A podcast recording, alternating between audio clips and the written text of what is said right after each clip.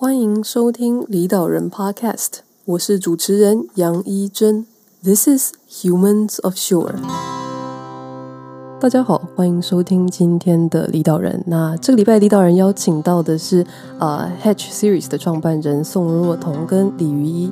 那宋若彤 Mina 和李瑜一呃 Nana，那两个人是在古根汉博物馆实习期间，受到日益改变的后殖民全球氛围，加上呃，对于全球性都市的脉络影响啊，离散记忆的艺术表现深感兴趣。那当时发想出 Hatch Series 的概念，那试着以这个 Hatch Series 作为一个实践的平台，探索一个都会人创意的制作网络的能量，提供那些回应与解放。那近年创办人也通过各自的尝试，期望定义出平台的可能。那黑菊活动形式流动，从快闪展览啊、座谈到出版，思索艺术文化与都市之间的关系。那 Mina 是毕业于 NYU，曾经在古根汉、MoMA、MoMA 策展，那在 National Swell 等单位也有持续累积经验。那 Nana 则是毕业于 Columbia University，擅长的是对外关系、募款和事业开发，以及文化政策咨询等等。那两个人持续在不同的领域耕耘，探索自己在艺术与文化产业的角色。所以欢欢来欢迎大家来听听这个礼拜的一道人播客节目。那这集还蛮特别的，是会以英文进行。啊，欢迎大家来听听呃，Mina 跟 Nana 谈谈 Hatch Series 的创立和契机，以及各自探索的路上看到未来的可能性。So this week, Humans of Offshore podcast invited the founders of Hatch Series, Mina, Song, and Nana Lee. Um, during their internship at the Guggenheim Museum, Minna and Nana were influenced by the changing global atmosphere and inspired by the artistic expression concept of global city. They came up with the idea of Hatch Series, a practical platform to explore the creative network of urban creatives, responses, and solutions. In recent years, Minna and Nana hope to define the possibility of the platform through various attempts, from flash exhibition, uh, seminar to publishing, redefining the relationship between art culture and the city. Minna graduated from NYU, had accumulated experiences in Guggenheim, MoMA, curation, and NationSwell. Nana graduated from Columbia University, specializing in foreign relationships, fundraising, business development, and cultural policy consulting. The two continues to work in different fields to explore their role in the art and culture industry. So, um, welcome Nana and Mina. Thank you guys so much for joining us on the podcast show today. Um, the day we're recording is July 12th. Um, how's everything? Yeah, thank you for having us. Um, it's Nana speaking here, and, and um, it's been great. Minna and I are in different city right now. I'm in London, and uh, we just came out of lockdown, so all is well and healthy. So, Minna, how are you uh, in uh, New York right now? Yeah, it's um, been a weird couple of months, but hanging in. I'm excited to be here. Thanks for having us. Yeah, and I think to understand like how Hatch like starts, I think it has to go back to like how you guys like your um your background. So uh, Minna, can like you graduated from Pratt and NYU, and is currently working in New York. Um, you, can you help us understand more about like your background and experience and maybe specialties? Yeah, definitely. Um, so I went to Pratt Institute here in Brooklyn um, for uh, critical and visual studies, um, and it was a very theoretical um, based program. I think I was always interested not so much in the production side of um, art, but in sort of understanding the historical context around why things were happening. Um, so that program really allowed me to see not just you know uh, through like an art historical lens, but think think things through um, a cultural production lens, which was I think really eye opening for me. Um, I wanted the reason why I came to New York. I think the same for a lot of people was it. It's New York is I always saw as sort of the creative hub um, of the world. I mean, you think about all the incredible artists and um, social movements that have come out of the city, and it's it, there's a there's a draw to that. Um, but I, after graduating from um, Pratt, I had been working in a couple in a gallery in New York, um, and then done an internship at the MoMA. I was also working at a couple of film festivals, um, and then um, w- ended up at the Guggenheim um, as an intern, and then took on a position as an interim um, research uh, researcher for the Asian Art Initiative.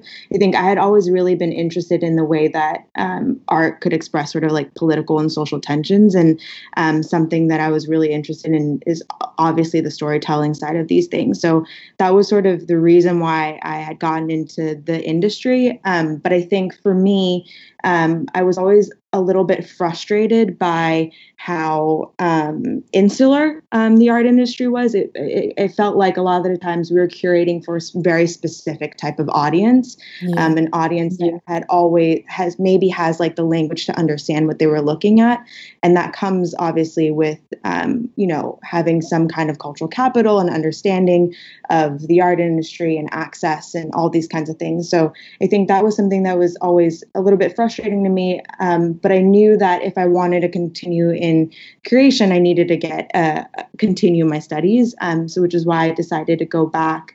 Um, to get my master's at NYU in Media and Culture and Communications, um, which felt like an extension of my studies at uh, Pratt, but um, through that experience, it was also during the last election in the United States, I kind of realized that we're shifting a lot and there was um, a lot of work to be done on the ground, um, which is why I kind of I was beginning to question sort of my dedication to the field, like specifically in art. And I wanted to kind of expand that and think um, more into how we're communicating more broadly um, stories of people, stories of what people were doing.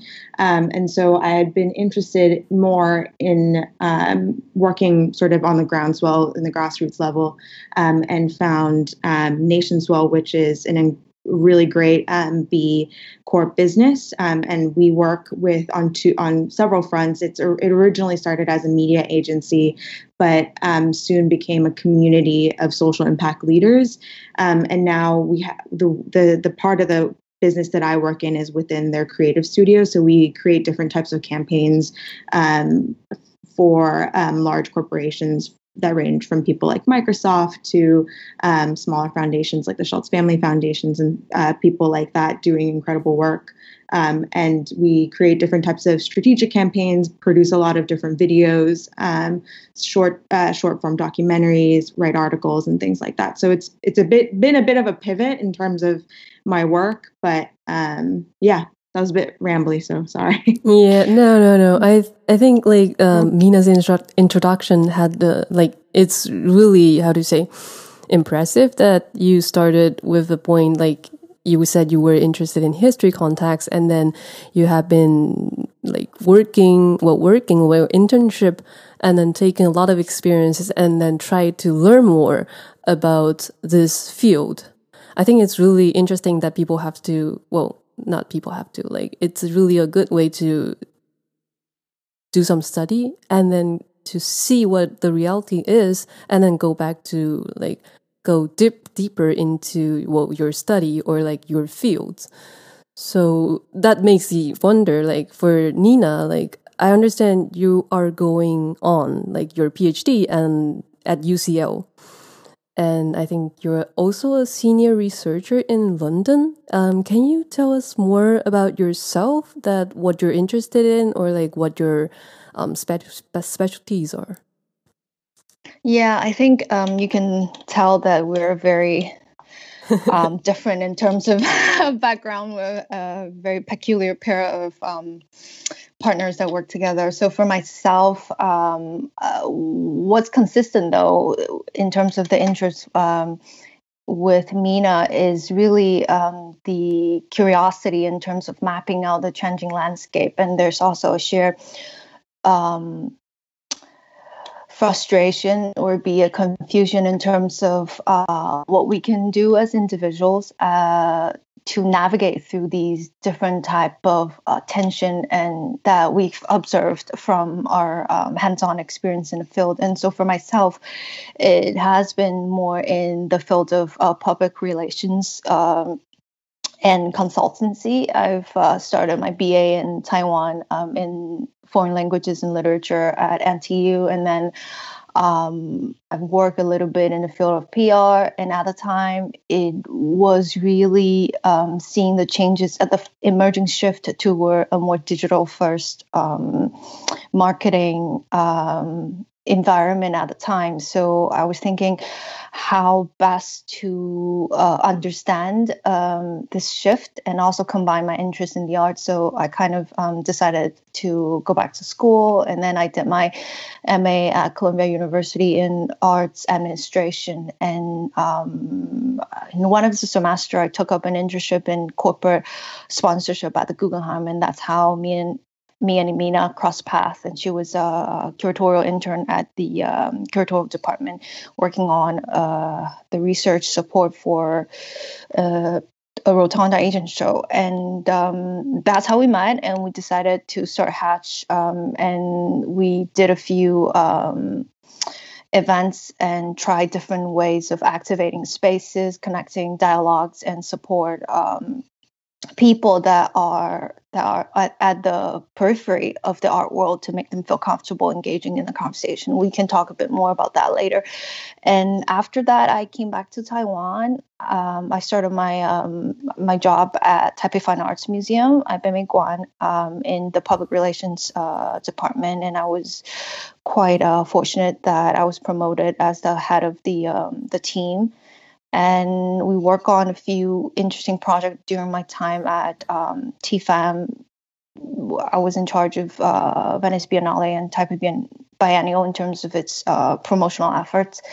And then I thought I could um, try to explore different models in terms of how people support the arts. So um, I went to Hong Kong, joined this international public relations um, agency called Sutton PR. So I was their uh, senior account director for uh, a little bit more than a year in Hong Kong. Then um, I got my PhD offer at UCL. So I decided to come to London and I tried to pitch pitch myself as someone who, who knows Asia. So uh, Tom Fleming was uh, generous enough to ask me to join his team as a, a senior research consultant. So that's where I am right now. Well, even though my background was in architecture, but and a lot of teachers in our industry try to cross over to do exhibitions, but I think they're more deaf to it. And then with just by hearing you two's experience or like um like the studies you have go through, I think it's how do you say like it's so much deeper than I thought when like according to my own experience looking at what my professors were doing. So, and you also mentioned about the, like, how you two met at Guggenheim and then came up with the idea Hatch. So I was just wondering, like, with, like, you two, uh, like, has so much, like, the background is so different. Um, how do you guys come up with this idea Hatch, And then how do you, how do discuss about how this is going to? I think um, the fundamental ethos was really to provide a space to support the urban creatives um, and make sure that find ways that um, people that are not our experts can feel comfortable with the, the environment. So we've been trying different strategies in terms of uh, alternative spaces, the type of uh, mix of creatives that we approach, and so on. And, and definitely, um, one of the advantages really we two are from very different background, and um, that I would say add to um, our mix of um, formula. Minna, um, anything else? Yeah, I was just going to say, I think a lot of it is actually a lot of luck. Um, we happened to be sitting right next to each other um, as a part of our internship. Um, and I think yes. by nature of being two interns working in New York and trying to get to know the people that you're working with, um, we just discovered that we had a lot of similar sort of like um, intellectual interests in in terms of what we what we were thinking about and our concerns with the art world, um, our concerns with a lot of people that we knew that were working within the creative uh, industry and the struggles that they were experiencing, especially with a lot of people that had just been out of school. right um, and no no longer right. having that sort of support system around them and i think um, a lot of it was then just mutually encouraging each other to think about these things and then trying to think through um, what we could do about it um, i think it was yeah, I think um, I think we both just saw the same. We saw the same types of problems, and we're thinking about it in very different ways because of naturally because of our background. But I think our both of us, our willingness to you know try and tackle it was was something that kind of brought us together. And Would I really, th- yeah, and I really think that um, when me um, when Minna mentioned that um, the fact that we just sit right next to each other um, in this cubicle. Well, it was more of an open space than cubicles, but we were right next to each other. And um, another part is, I think, starting something um, with a partner definitely helped propel the momentum at the time. And we were both at a transitional period at the time, and uh, in an urban environment, trying to uh, find our own path. So that was encouraging, and it's actually with not just luck, but with a lot of support um, from our friends group and um, map connecting those dots and the resources and um, and yeah, we tried that out. Well, it's really good that when you're starting something new or like something different, it's always um, good that people around you agree with you. Like if everyone around you doesn't support your idea, then it will probably never happen. Yeah, I mean, I think for us too, the idea that we had was about a community or like the imagining of like what could be if we created our own network or if there was even a network that could support um, artists from like the beginning not just artists too the way that we were thinking about it was more a lot broader. We wanted to bring together and maybe we can talk about this later but i think the way our approach and the way that we had been seeing the world like how creative creativity actually happens isn't within the silos of i think the way you think about how traditionally museums display work. It's not you know people within photography only talking to people in photography. Mm. people in um, architecture only talking to people in architecture. It's a lot more complicated and that network is a lot more um, dense than i think um, people think about. And i think we i mean i learned that within art history but i definitely saw that within you know the, the the the, people that were around me that were actually creating work. And so i think we were thinking about i mean and also by nature of how Nana and I met, just having dialogue and conversations, I think it was really apparent that um, that that that that just having I forgot what you what you were saying. I lost track. Sorry. can, can I can I jump on? Yeah, yeah, of course, of please. The, the net the network um, that uh, we were trying to uh, foster, but at the same time uh, build a community. That was a key uh, component of Hatch when we get started. So, uh, in the uh, first few exhibition series that we try to build, we really want to expand that understanding of creativity beyond uh, merely just like fine arts or uh, medium based prin- principle. So, what we try to do is to invite all these creatives um, and ask them to invite their own friends so we can expand that network of. Uh, impact and to reach beyond people that might have um, a different view and different perspective on the concept of creativity. So we kind of build on that, and with different additions, we have different themes, and uh, try to approach uh, various aspects of how creativity can be approached in an urban setting, um, so that it's not stifling or siloing, and can uh, serve our original purpose of building a community and invite people that's outside of the so-called art comfort zone to come and engage. Yeah, and I think something that we had was because we had such an open forum. Um, I remember what I was going to say. Because we had such an open forum, um, there was this spirit of reciprocity, I think, where because we were just starting out, the two of us, and we sort of invited people's ideas and um, thoughts into the conversation, that people were really willing to help. So whether or not that was in helping us find a space or helping us mm-hmm. figure out how we can get more people in the door or helping us spread the like it, it wasn't i don't think i think it would be you know dishonest to say that it was successful because of two people. I think it yeah, really yeah. was leveraging this network that we both had um, for for more people, and then those people also leveraging their resources and the people that they knew in order to you know build build on build on what we kind of started as like an idea between two people sitting um, in an office space. And I think you guys have like um how to say a really clear idea or like um at the starting point like you want to build a community not just for artists only but with different professions or like for common general public. And I think it's really interesting to have so many different people in talking about well discussing about well, it's the same topic because everybody has different backgrounds and then different backgrounds brings different discuss uh, different perspective into the discussion. And i think that like this kind of discussion would also create you know like more ideas and then it just can be more inspiring than just you know one group of people talking to each other using their own specific language.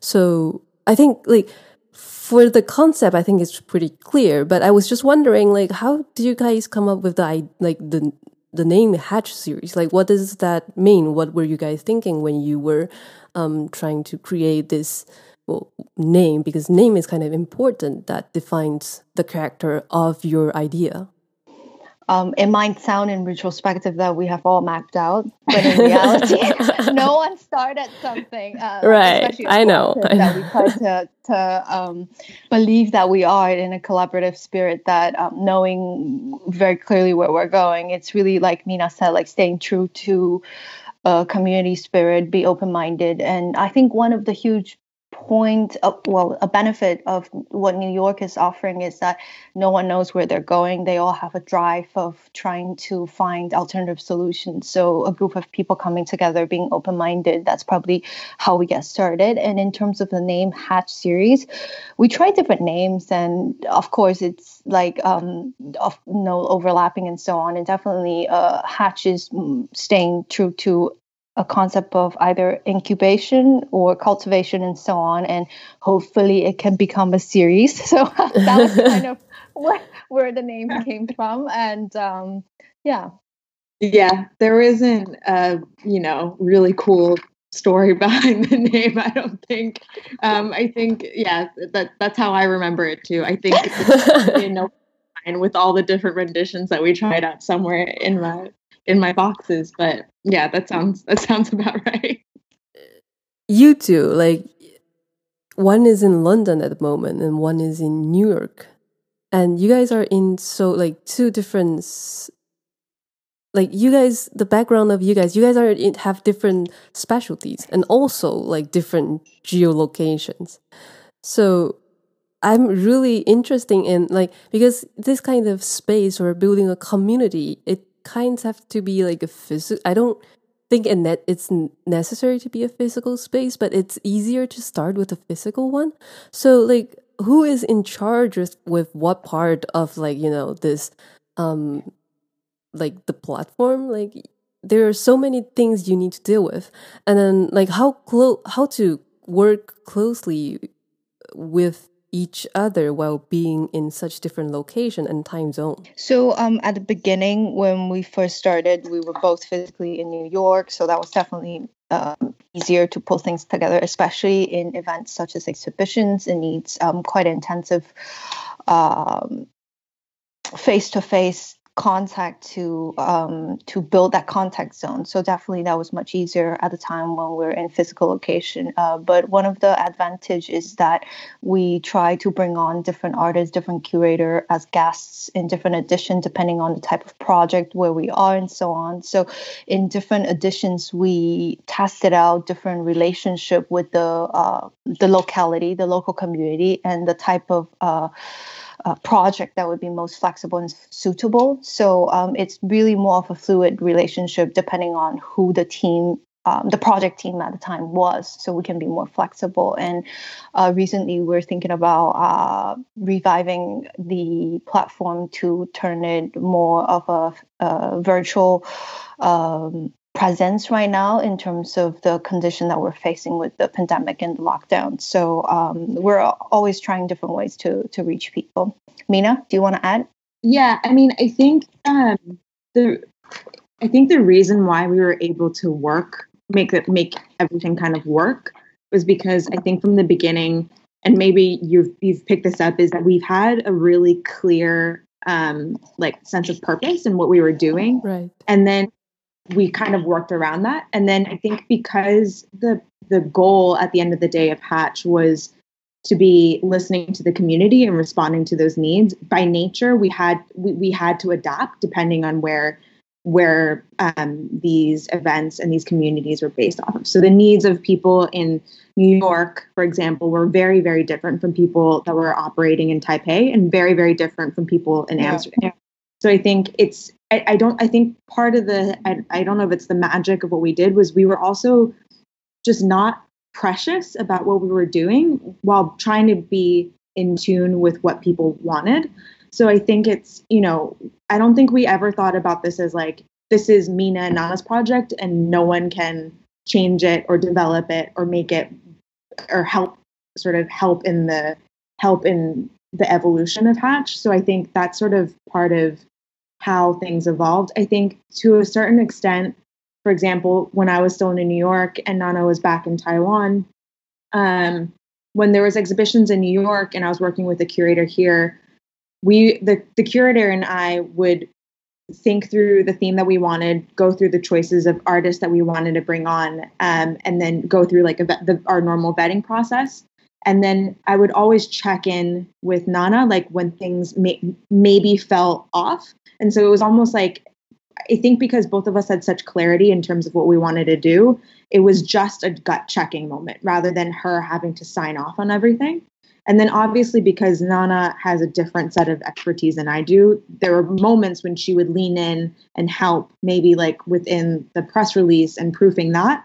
Or there were moments where I would lean in and help her maybe with like the social media parts when it came to like um, exhibitions in, tai- in Taiwan. So I think it's just it's it's nothing was on the shoulders of one person, but it wasn't always um, having to have both people constantly approve of things, if that makes sense. Yeah, it and does also, make sense. Sorry, can yeah, I please?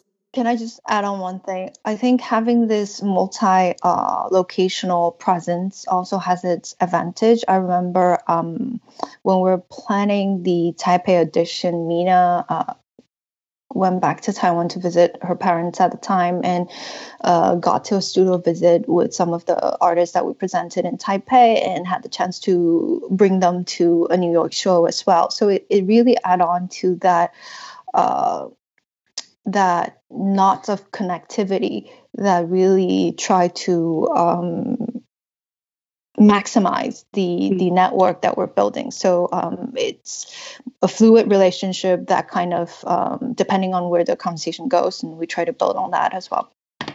Yeah i think this well the reason why i asked this question is also because of the current situation. Like people are forced to work like not physically together but work from home to home. And then it's um it's well adopted. Well, I, if I say well adopted, it's kind of weird, but it's like works better in Western uh, culture at the moment than in Asia. Well, one is like because Taiwan is not currently in any lockdowns, and but in Japan, like they don't really trust people. So you got uh, you just mentioned that checking instead of signing, but checking means a lot of trust into each other. And then which means if you guys don't trust each other this kind of working system would never worked. So i think it's really important to well not just because of the pandemic at the moment but also in daily life like how to trust your working partners that they are capable of doing what they're doing and understanding like each other's um, specialties or like wit weakness i think it's also it's it's super important especially at this moment yeah i think what really helped build that trust from the beginning was i think just i think we mutually saw each other's passion for the for what we were trying to do so i think you know to what you're saying i think it'd be it would have been really hard if neither of us trusted each other, especially when we were in different time zones. And I think, you know, the way that communication has evolved, even in the last five years, in terms of work, has also changed a lot from when we were, you know, working across mm. from New York and Taiwan. So I think there's some I don't know. I think that that that I, I don't think that the idea of trust ever was an issue between us, but we never I don't think I really thought about it like that until now. I don't know about you, Nana. Yeah, but I think that was a great point that Ejin uh, raised. I didn't really think about it that way, but in terms of uh, collaboration, trust is indeed a huge uh, part. But I also think that the concept of transparency and honesty definitely also play a huge part. Like, um, of course, have trust and more of belief what, what you mentioned about passion not so much trust it's like believe in um, that you you see something that that you have a, a shared goal with right. and and then being transparent about either your weakness weaknesses concern about things and also share that i think one huge issue when people feel threatened working remotely is really the idea of control and um, authority i guess so right. it's really when you come come in from a collaborative standpoint it's like you don't have a stamp of ownership on anything it's something that is more of a community project then you feel less um, intimidated by the conversation itself and uh, be more acceptable in terms of taking uh, unexpected turn let's put it that way or it can grow in its own shape. That's not that's not something that we feel uh, completely scared of. So that kind of in a way add to the beauty of the final presentation in a way. When you guys mentioned passion i think that's also one of the reason why you can connect it, connect all these different uh, people from different fields or like from from taipei to new york because people um, because everyone has the same well goal or like have the same passion in what they're doing. And then with this op- open platform i think people are really comfortable joining or like introducing more people into this community because they know this place is not that intimidating as those platforms that will exist for for a long time so but no, um, I see. I see where you're going. Yeah, but I'm sense. just trying to be polite and not so aggressive. But I think we'll just skip that part. Let's move on to the next question. So, well, it's I'll explain that later. But um, so with these, like all these collaborations going on, like from uh, five years ago till now, like uh, can you guys give maybe give uh, us an example about like what just one event like one event that you guys are really um, how do you say inspired by or like really enjoyed? I mean our first event always you know holds a special place in my heart that is true it was, it is a, it was a lot about us trying to figure out how to make this idea that we had work in practice. And obviously there was a lot of problems and you know navigating a lot of different things. But i think generally speaking i don't know i mean i can speak to just generally how the platform kind of worked but essentially it was um, it'd be one of us plus uh, a co-curator thinking through an idea or topic that we wanted to explore. Um, and then each person so between the two curators they would bring on um, two to three different artists. And then we would ask those artists to bring on one to two more artists um, that all feed into the to, into the topic. So even, I mean, we are just talking about like how how this process work and like the lack of authority. I think a lot of it was us also trusting, thinking, just trusting in the process of it wasn't curation to the traditional sense where it's a curator sitting at the top picking and choosing what artists to be bringing into a show. It was more so taking a step back waiting for artists to bring work and artists that fed into the idea that we had and then writing a curatorial statement around around that topic and theme. And then part of that too was we encouraged interdisciplinary artists to be coming in, artists that you don't necessarily traditionally think about um, that were working in the space. Um, we had writers, we had graphic designers, and then we also had traditional people that were working in um, traditional mediums. And I think that and then i think the biggest part of the struggle then was adapting that to the space so sometimes it was the space inspiring the topic sometimes it was the other way around um, but that generally that was how um, the platform kind of worked and then we would build a digital presence around each show um, posting things on instagram on facebook um, and then adding that onto our website and then just sort of like by word of mouth sort of spreading spreading spreading um, information yeah and just adding on that um, the first edition i think we were very fortunate that Minna had um, all these great friends that has an amazing loft in uh, greenpoint that it was uh, up and coming uh, creative community that has a lot of um, grassroots vibe as well. So it really give that exhibition hopping vibe a push um, in terms of its openness um, to drop in uh, visitors and so on. And they were very open to our um, organic exploration in terms of how the loft can be utilized because a lot of the uh, difficulties, not so much difficulties, but um, discussions will come in in terms of uh, what aspects of the the space we can use and whether or not um, architecturally speaking that will make sense in terms of installation and so on. So we got a lot of support from from our um, venue collaborator at the time as well. Uh, how do you say like you guys mentioned the first edition. I think like the first is always the most impressive well not always but generally speaking because that was the first time you don't know if it's going to work but it actually worked. And then that was very how do you say um, exciting. And I think it's really, really, how to say, I would say inspiring. Like, you never know if things are going to work until you actually make it happen. So, and after all these years, you guys have been doing different projects as well. So, I was just wondering, like, um, at the moment, for you two, like, what value do you think Hatch series can bring to the world, like in 2020? I think what's very interesting is um, the the first edition we did when I was back in Taiwan, and at the time, of course, when like Minna mentioned, different community needs different not just approaches and relationship. Um, and I was very fortunate that um, I met uh, photographer Sean Wong at an interesting event that I was there and just set up a booth. At, oh, Taipei Fringe Festival. I got a booth and presenting our Hatch platform, and he was an event photographer. And he was like, "Oh, here's a curator from New York."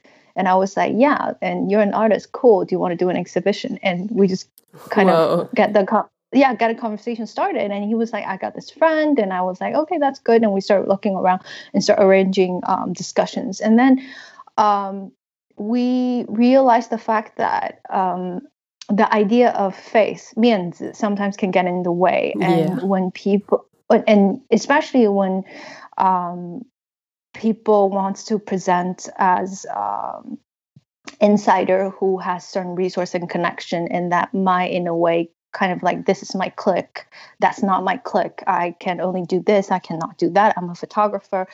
Um, i cannot do installations and so on and so forth. So at the time we had a lot of discussion in terms of not so much shaking the boundaries of it but really taking a more relaxed like not take it so seriously like relax a bit and and take a step back and um, try to explore what are possible so um, I think that's one of the value we added toward our Taipei edition.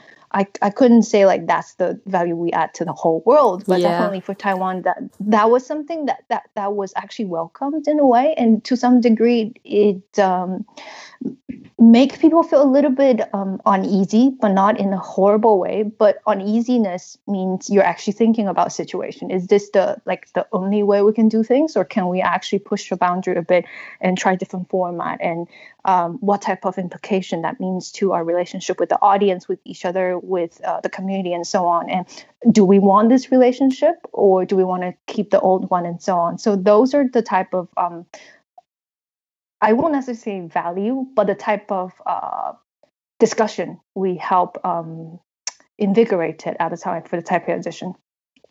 Yeah, I and I think to Nana's point, I think the purpose of us doing Hatch from the beginning was just trying to find an alternative way to do something um, that was I think more equitable to a certain sense to people that were actually producing the work and gave people more opportunities and resources or at least share in share in opportunities and resources. And i think i think at least the way that you know the united states right now feels is that a lot of the ways that things and a lot of the systems that were put in place in the institutions that we have were i think people knew that they were broken but i think obviously with the pandemic and and you know more recently with everything going on with black lives matter you realize that um, they were maybe more broken than they ever before they than they were and so i think people are really very much looking to question sort of some of these the way that we relate to each other um, the way that we sort of support one another the networks that we have and things like that and i think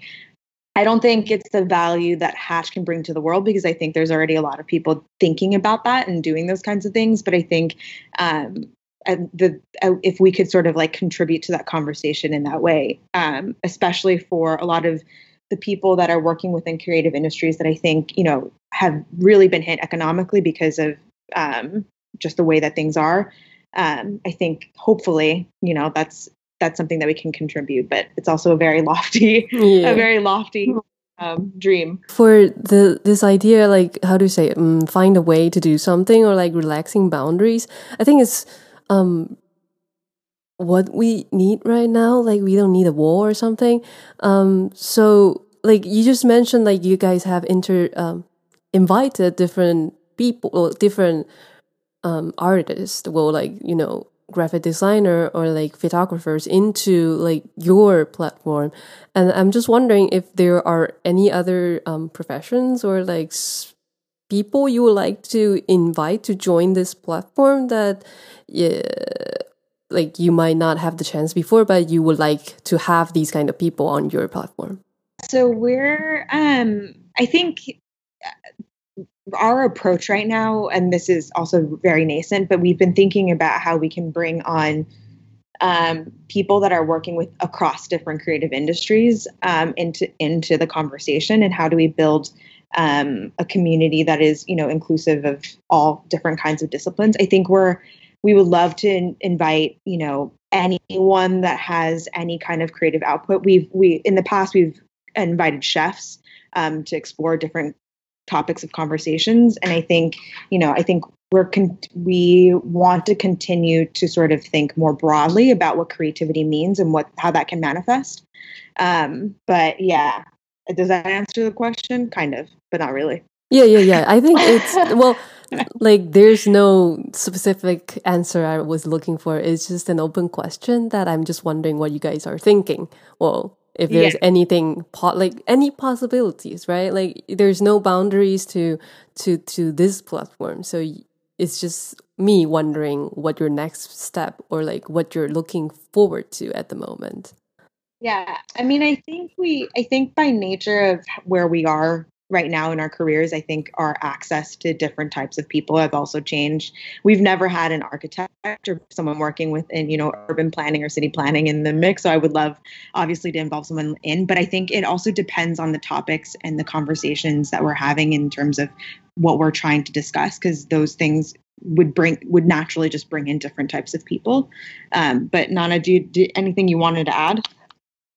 Yeah, I was just thinking the same thing along similar line in terms of how we as individual kind of roam in and out of creativity every day, even if you're someone who might be engaged on a daily basis with quote unquote non-creative works. Um, but we have our moments of like reading a book and um, fixing a meal or um, knitting a hat or something. So those are moments of creative production, and you also we are all consumer of that creativity. So there are a lot of intersection depending on how we want to um, play into that dialogue. So that's the type of connection we hope we can make. And one of the uh, project that we might continue building on right now, it's kind of really like a brewing period. It's really um, having our artists uh, either recommend or signposts a conversation that recently they might have with people outside of the arts and the type of connectivity points that they make in terms of the conversation because it could be anything. It could be related to social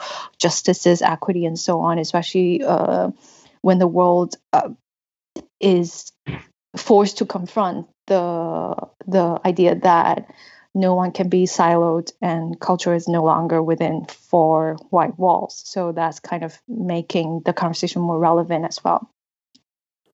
So you were mentioning like the, there are some projects that you're um, considering at the moment. So I'm just wondering, like with things, and you also mentioned before that you guys are thinking about um, change, well, bringing this platform into like a digital version of it.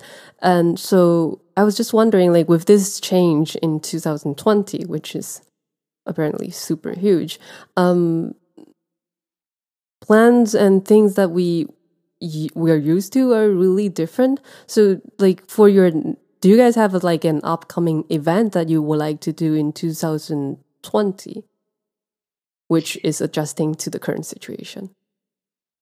I mean, I think anything that happens in 2020 has to change, right? Like, there's no way that we'd be.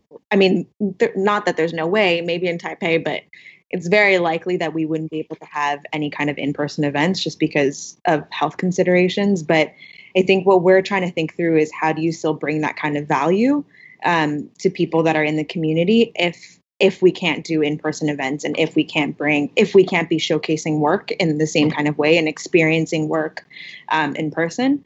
Um, but i think it's a question that we're still trying to think through um, and trying to grapple with. And I think we're talking to different people that are trying out different types of things and thinking through sort of the problems that those platforms pose and um, ways that other other way other platforms can kind of plug in and solve for them. So I think we're in very early stage conversations, but um, I think I think I'm excited to sort of tackle that problem head on because I think it's also indicative of um, possibilities of the future. Like I don't think it's the, th- the the the solutions that we find for 2020 could be you know solutions for how we work in the future and how we sort of connect with one another moving forward so for me i'm thinking that um, more along the line of because at the beginning of the pandemic at least in new york and london was people were forced to quickly uh, move into a different realm of um,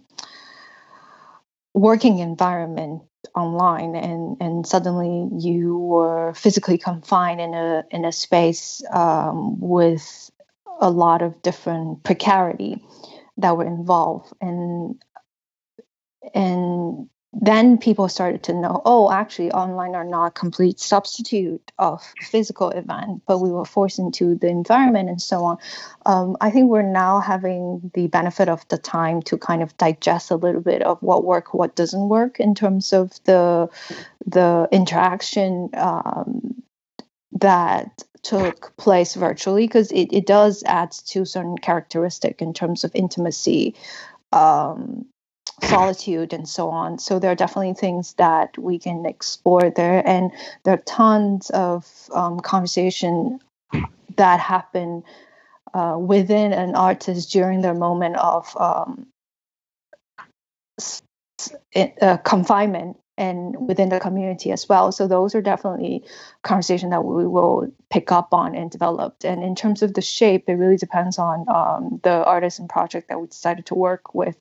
Um, it could be online exhibitions, it could be webinars, and so on. So depending on on um, where we decided to land in the end. Right. Apparently, like physical, well, in-person events can probably now only happen in Taipei, and you guys are still in London and New York. So I was, I was just wondering, like, um, are you guys, well, were you like, are you guys having any plans on like going back to Taiwan and have like in-person event for a hatch or are you guys will still stay in the place you are at the moment and then continue? I mean depending on um the ability to travel that yeah. is quite limited right now but um, I, I, wouldn't be um, opposed um, i would stay pretty open-minded in terms of uh, mobility in taiwan uh, depending on the opportunity and so on. The main thing is really about capacity. Whether we have the time time and resource to um, pull things together? Especially uh, you can well understand that we're all um, on project to project basis on right. different edge of um, gig economy at this moment. So really depending on um, capacity and will, I guess. Yeah, I think only time will tell. I mean, I don't. I it's. I feel like it's really hard right now to plan past two weeks. Yeah, the, exactly. I've planned in like a very long. This feels like I planned it two years ago because it's. I think in you know quarantine times, time operates in a very funny oh, way. But oh, exactly. yeah, I think, yeah, I think it. I think it, it. It just depends on how the world evolves. I think ideally, obviously, I would. I think both of us would love to because it's home. But um, yeah, I don't. I don't think I'm even allowed to be in the country unless there was an emergency. I can't even get back into the. Oh right. Yeah. Uh, yeah. It's.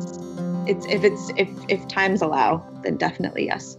Thank you guys like thank you uh, Minna and nana. Like thank you guys for sharing like how you guys um, well how like your backgrounds and then how you guys start with this hatch series and then also like how you guys are planning on well working on how to create like a fluid working um working condition and like this um platform for all kinds of artists use artist word is kind of weird but um, thank you guys so much for like sharing all these experience um, on this podcast. Of course. Thank Sounds you. good. Thank you.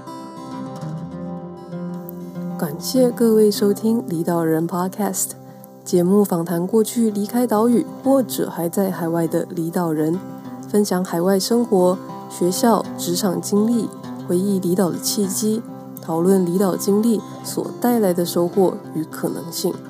希望透过这些分享，让大家能用更多元的角度理解海外生活，开拓自己对未来的想象。离岛人节目除了能在各大 Podcast 平台收听，也已经在 YouTube 上架。欢迎各位留言、分享和订阅。如果你喜欢离岛人们的分享，别忘了在脸书搜寻“离岛人交流群”来分享你对各集节目的看法。我们下周见。This is Humans Offshore.